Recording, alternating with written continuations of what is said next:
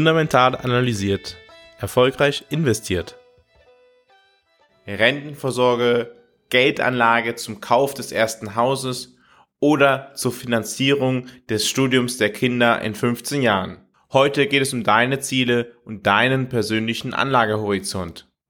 Herzlich willkommen bei einer neuen Folge von Fundamental analysiert, deinem Podcast für deinen Weg zu deiner persönlich optimalen Portfolioaufstellung. Heute wollen wir über das Thema Anlagehorizonte sprechen und damit verbunden natürlich auch über deine Anlageziele. Deine Anlageziele determinieren deinen Anlagehorizont schlussendlich. Wir wollen der Frage nachgehen, welche Anlageklassen denn überhaupt für welchen Anlagehorizont in Frage kommen.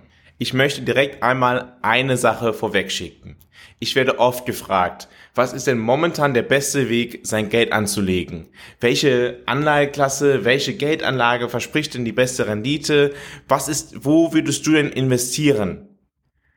Diese Frage kann niemals mit einer definitiven Antwort beantwortet werden. Niemals ist es möglich zu sagen, die oder jene Anlageklasse, die oder jene Investmentform ist genau für jeden Einzelnen die richtige. Die richtige Anlageklasse oder auch die richtige Mischung der Anlageklassen hängt ganz eindeutig davon ab, wie lang der Anlagehorizont ist, wie das eigene Risikoprofil ist und wie die eigene Risikotragfähigkeit ist. Also, schauen wir auf deine Ziele und schauen wir, wie diese Ziele den Anlagehorizont definieren. Das erste Ziel, was viele Menschen bei der Geldanlage haben, ist tatsächlich vorzusorgen fürs Alter. Das heißt, man ist 30 Jahre alt, 40 Jahre alt und stellt fest, okay, gut, ich verdiene ganz gut Geld. Ich möchte aber auch zu dem Zeitpunkt, wo ich aufgehört habe zu arbeiten, immer noch über ein regelmäßiges Einkommen verfügen oder so viel Vermögen schon aufgebaut haben, dass ich mir finanziell keine Sorgen machen möchte. Dann wäre natürlich die Altersvorsorge ein erstes Ziel, welches hohe Priorität bei der Aufstellung des eigenen Anlageportfolios genießen sollte. Nun, was ist der Anlagehorizont, den man eigentlich für das Ziel im Alter gut zu leben hat? Hängt natürlich erstens davon ab, wie alt ist man und zweitens, wann möchte man in Rente gehen? Nehmen wir einmal an, du bist 30 Jahre alt und du möchtest mit 60 Jahren in Rente gehen. Dann ist dein Anlagehorizont erstens 30 Jahre aber er ist de facto im Zweifel auch noch ein bisschen länger. Weil du brauchst das Geld ja nicht schlagartig mit deinem 60. Geburtstag komplett, sondern du willst ja über viele Jahre danach noch von diesem Geld leben können. Sodass dein Anlagehorizont 30 plus Jahre ist. Was hat so ein langer Anlagehorizont von über 30 Jahren eigentlich zur Folge? Er hat zur Folge, dass deine Risikotragfähigkeit höher ist, als wenn du eine kurzfristige Geldanlage tätigst.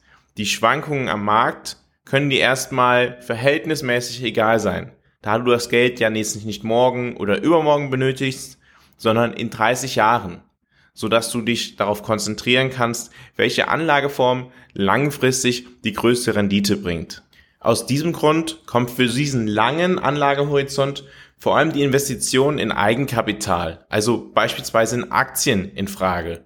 Diese versprechen über einen langen Anlagehorizont eine höhere Rendite als beispielsweise Staatsanleihen oder Unternehmensanleihen. Ich habe mir für euch einmal angeschaut, wie denn die durchschnittliche Rendite der verschiedenen Anlageklassen im Zeitraum von 1926 bis 2020 also über 95 Jahre, also über einen sehr langen Zeitraum mit vielen Krisen, mit sehr starker wirtschaftlichen Entwicklung gewesen ist. Und dann sehen wir, dass über diesen ganz langen Zeitraum im Durchschnitt die höchste Rendite Small Cap Aktien gehabt haben.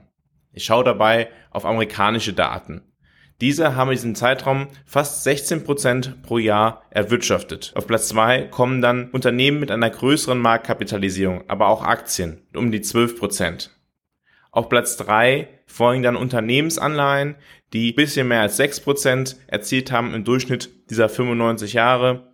Und auf Platz vier kommen dann Long-Term Government Bonds, das heißt langfristige Staatsanleihen und danach folgen dann Staatsanleihen mit eher kürzerer Laufzeit Und ganz zuletzt kommen mit ungefähr drei Prozent Staatsanleihen, die kurzfristig angelegt sind.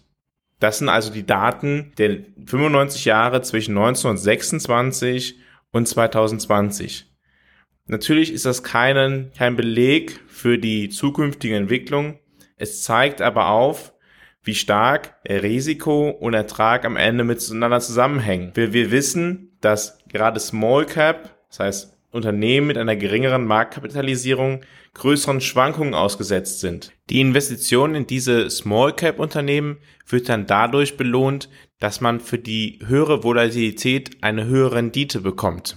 Wenn man allerdings diese Zeiträume, diesen 95 Jahre einmal runterbricht, dann stellt man fest, dass es durchaus Jahrzehnte gegeben hat oder auch mehrere Jahrzehnte in Folge, wo beispielsweise Unternehmen mit einer höheren Marktkapitalisierung besser performt haben als Unternehmen mit einer geringeren Marktkapitalisierung. Aus diesem Grund ergibt es immer Sinn, Erwartungen an den Kapitalmarkt, eine Einschätzung der langfristigen Entwicklung mit einzubeziehen in die eigene Portfolioaufstellung. Insgesamt können wir aber festhalten, dass die Anlageklasse der Aktien gerade dann geeignet ist, wenn der Anlagehorizont besonders langfristig ist und Schwankungen, die am Aktienmarkt stärker vorkommen als beispielsweise bei Anleihen, Staatsanleihen oder, oder Unternehmensanleihen, können viel stärker ertragen werden. Lange Anlagehorizonte fördern nicht nur die Investition in Aktien, also in börsengehandelte Unternehmen, sondern auch in Unternehmen, welche nicht an der Börse gehandelt werden, beispielsweise in Form eines Private Equity Fonds. Dieser hat gegenüber den Aktien noch den Vorteil, dass er das Geld viel freier benutzen kann, viel direkter in Unternehmen investieren kann und damit einen Mehrertrag gegenüber der Anlageform der Aktien erzielen kann. Dieser Mehrertrag wird gewöhnlich als Liquiditätsprämie bezeichnet, da das Geld, welches man in Private Equity Projekte steckt, gewöhnlich viel tiefer gebunden ist, viel stärker gebunden ist, als es bei einer Aktienanlage ist. Gewöhnlich durchaus mit einem Zeitraum von bis zu zehn Jahren.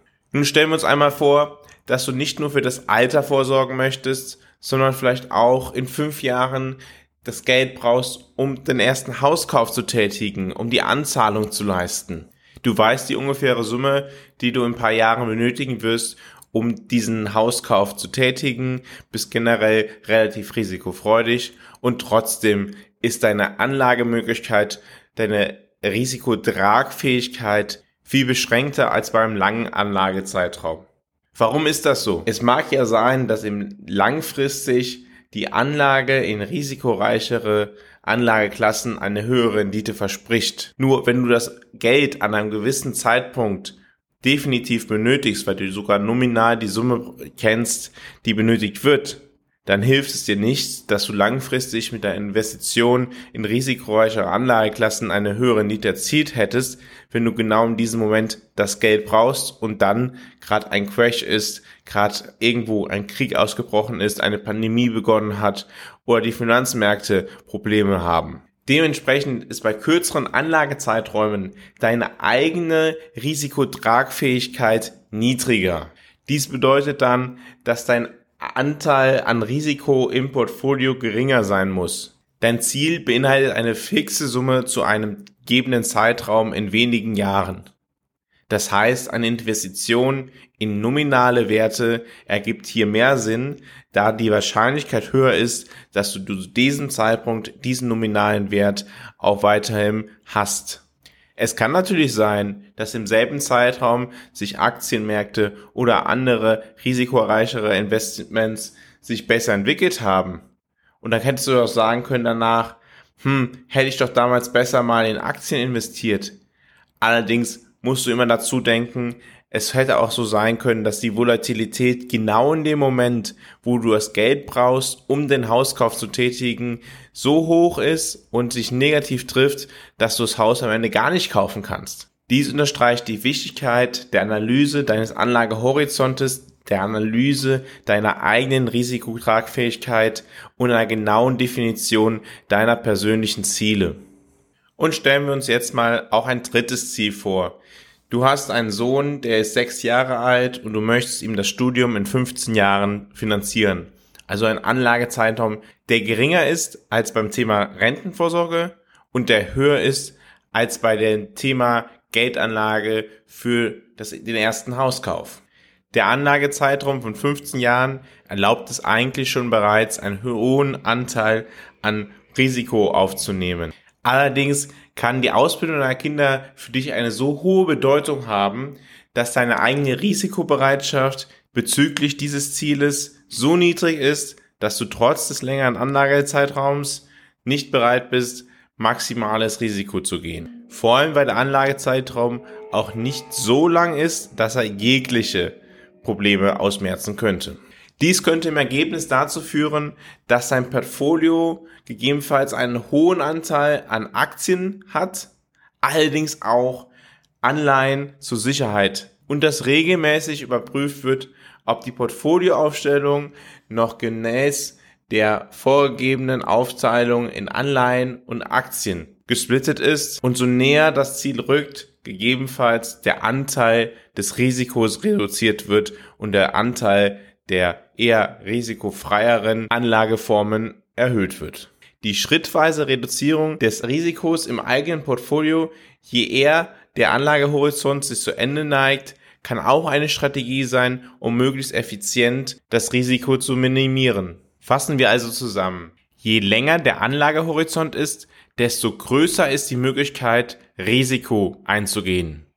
Wenn der Anlagehorizont jedoch eher kurz ist, dann wissen wir, dass wir mit dem Risiko sparsamer umgehen sollten. Auch abseits des Anlagehorizontes ist es oftmals gar nicht so einfach zu determinieren, wie die eigene Risikotragfähigkeit zu bewerten ist. Aus diesem Grund möchte ich auch in der nächsten Woche mit dir über das Thema Risikotragfähigkeit sprechen und einmal schauen, welche andere Faktoren neben dem Anlagehorizont determinieren, wie viel Risiko du eigentlich eingehen kannst. Mal abseits von der Frage, wie viel du bereit dazu bist, Risiko einzugehen. In der morgigen Folge, in dem fundamental analysierten Kommentar, möchte ich mich einmal damit beschäftigen, welche Bedeutung mittlerweile die Politik für die Entwicklung der Finanzmärkte gewonnen hat und warum die Bedeutung der Politik in Zukunft wahrscheinlich sogar noch eher steigen wird als sinken wird und wie wichtig die politische Analyse ist, um richtige Entscheidungen